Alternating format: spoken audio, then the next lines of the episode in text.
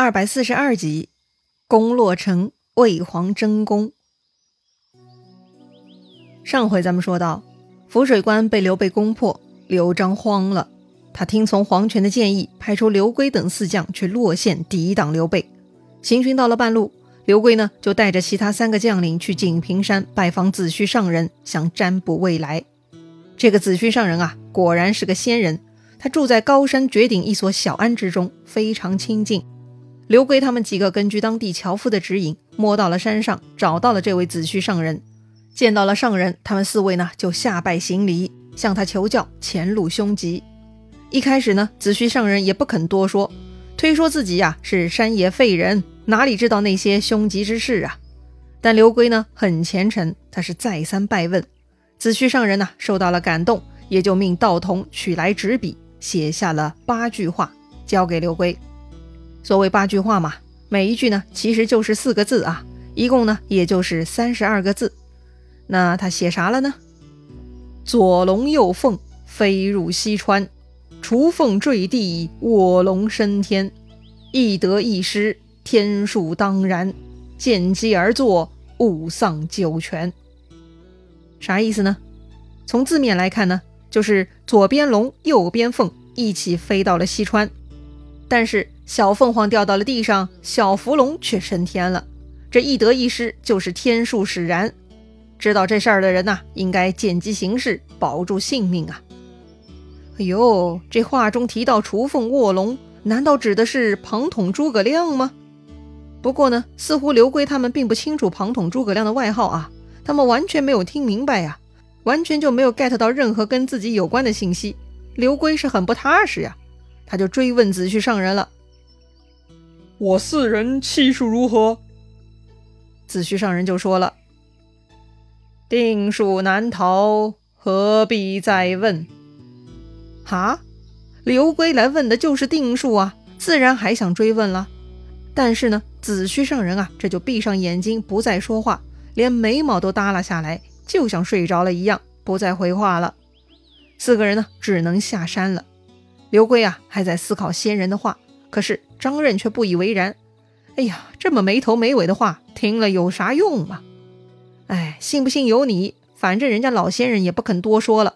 四人无话，立刻赶去了洛县，分调人马，把守各处关隘。刘圭说了啊，这个洛城非常重要，是成都的保障，如果被攻占，那成都就难保了。所以呢，刘圭提议他们四将啊，分成两队。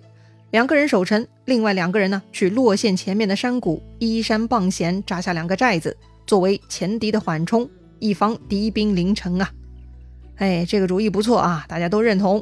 于是灵包邓贤带领两万人跑到城外六十里处下寨了，而刘归、张任呢则留下来守护洛城。再说刘备他们啊，拿下涪水关是第一步，那第二步呢就要进攻洛城了。果然呢，他们也跟黄权想到一起去了啊。此刻，刘备探马回报说，刘璋已经派来四将守洛城了。特别呢是灵包、邓贤，他们在城外六十里扎下两个大寨了。哦，这样啊，刘备呢就召集手下众将，问大家谁敢去建头功，搞定灵包、邓贤。此时呢，老将黄忠抢先回答，说自己愿意去。刘备很高兴，当即批准，令黄忠率领本部人马去打灵包、邓贤。如果能夺下他们的营寨，必当重赏。黄忠很高兴啊，立刻拜谢刘备呢，就准备带人出发了。但这个时候，突然冒出了一个反对的声音。那个人呐，大声说：“老将军年事已高，怎么能去呢？小将不才，愿意效劳。”刘备循声望去，说话的人呐是魏延。什么？魏延敢嫌弃黄忠年纪大？老黄忠不爽了，回头就对魏延说了：“何以领下将令？你怎么还敢多话？”魏延呢，却不以为然。他说：“呀，年纪大了就不要逞能了。我听说灵包邓贤乃蜀中名将，血气方刚啊，恐怕老将军敌不过他们呐。这样岂不是误了主公大事吗？”所以我好意来替换你呀！哎呀，魏延这臭小子如此看不起我老将，黄忠大怒啊，当即就要跟魏延比试比试，看看到底老将还行不行。魏延很高兴啊，提议呢当着主公的面来比试，谁赢了谁去。说着呢，黄忠啊就走下台阶，同时让小兵扛来自己的大刀，他要跟魏延比试了。刘备看到这幅场景呢，立刻制止。刘备说呀：“不可，我这次带兵去川，全仰仗你二人之力。现在两虎相斗，必有一伤，这才是误了我的大事啊！你们二人不要再争了。”旁边的庞统见情况有些乱啊，他就补充提议了：“这样吧，也别争了。灵包、邓贤他们各自立下营寨，一共两个。你们二位各自带本部军马，各打一寨，谁先打胜，谁就是头功，如何？”说完呢，他就分配了黄忠打灵包，魏延打邓贤，这样呢，才平息了二人之争。于是啊，黄忠、魏延各自领命回去准备了。看他们走了，庞统又对刘备说了：“这两人争夺头功心切，搞不好还要有摩擦。所以呢，庞统让刘备带兵作为后应。于是呢，就这样安排了。最后是庞统守涪城，刘备带上刘封、关平以及五千小兵，就随后进发了。话说黄忠回到自己的营寨，传令下去：来日四更造饭，五更结束，平民进兵，要取左边山谷而进。”哎这个安排呢，就是常规的安排了啊。天亮前吃完早饭，天亮出发，这个呢很符合人类作息的。但魏延呢被庞统猜中了，果然呢他很想跟黄忠抢功，所以他偷偷派人去打探黄忠那边的消息。当他得知黄忠的作息安排之后，他就下令自己营中的军士二更造饭，三更起兵，平民就要到邓贤寨边。魏延呐是为了夺头功啊，他准备抢跑了。他下半夜就做饭，半夜就起兵，天亮呢就想杀到敌人寨前。这个魏延呢，为了绩效，他真的是拼命了。当天晚上，魏延军队半夜饱餐一顿，他们摘下马身上的铃铛，每个人嘴里叼上东西，卷起旗帜，收紧铠甲，静悄悄的就出发了。是啊，嘴巴里叼上东西，人就不会说话了呀，也不会发出声音了嘛。所以啊，这基本上就是偷袭的必备装束了。话说魏延三更半夜就出发了，走到半路啊，魏延呢又突发奇想，觉得自己啊直接去打邓贤啊，虽然可以抢得头功，但也不能显示自己比黄忠强啊。他为了彻底把黄忠给比下去，魏延决定啊先去打灵包，然后呢再带着胜利之师去打邓贤，把这个灵包、邓贤全部给灭了，两处功劳全部占下，这样才能显示自己了不起呢。想到这里呀，魏延呢就下令军士往左边山路里去了。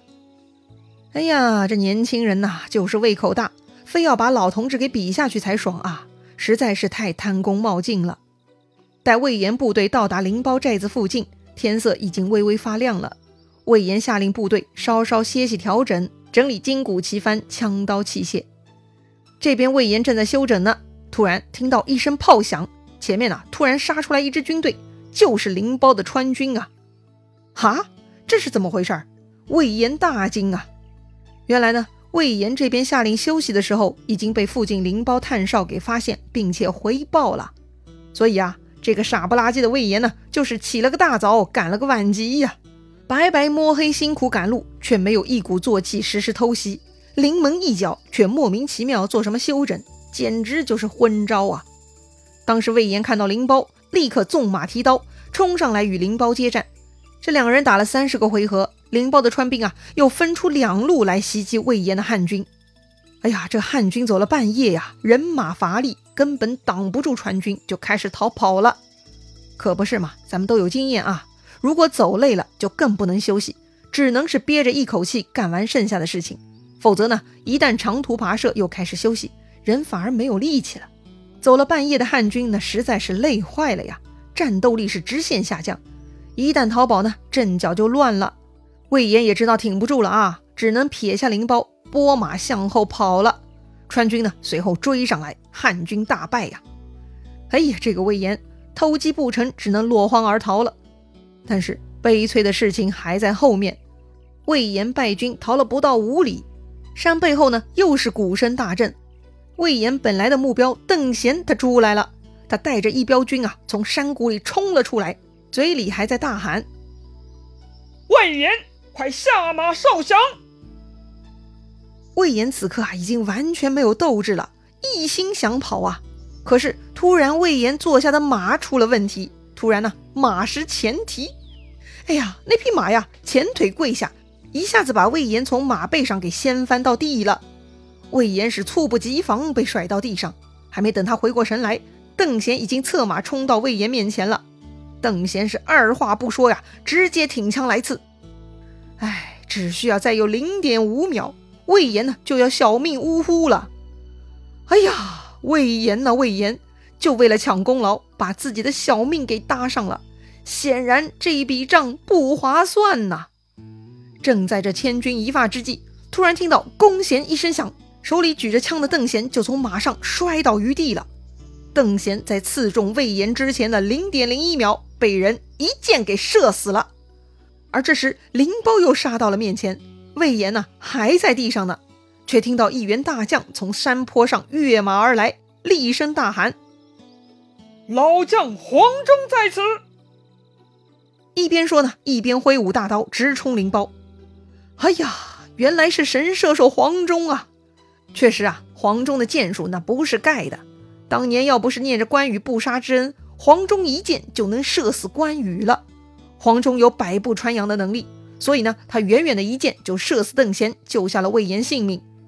话说灵包啊，虽然也是川中名将，但他也不是老将黄忠的对手。对打了几个回合呢，就抵挡不住，灵包赶紧往后逃跑了。黄忠啊，也不肯罢休，趁势追赶。瞬间呢，战局扭转，川兵大乱。黄忠一直追到了灵包的寨前，灵包被逼无奈，转头呢又跟黄忠再战。结果呢，对打了十几个回合，后面的汉军啊已经冲上来了，灵包只能放弃自己的营寨，带领败军去投原来邓贤的右寨了。可是来到右寨，发现呐旗帜都被换了，灵包大惊啊，勒马细看，前面呢当头一员大将是金甲锦袍。居然是刘玄德！哎呀，他左边刘封，右边关平。刘备看到灰头土脸的灵包，大喝道：“寨子我已夺下，你要往哪里走？”哎呀，灵包小心脏都要跳出来了！见鬼了，这刘备居然已经抢占右寨了！得了，好汉不吃眼前亏，赶紧跑吧！于是灵包呢，就顺着山间小路准备回洛城。可是啊，他跑了不到十里，在一段狭小路段啊，突然又遇到了一路伏兵，一群人呢用搭钩绊马索把这个灵包啊给活捉回来了。哎呦，这一路伏兵倒是安排的不错呀。这个是刘备的安排吗？非也。其实啊，这是个临时行动，是魏延将功赎罪的尝试。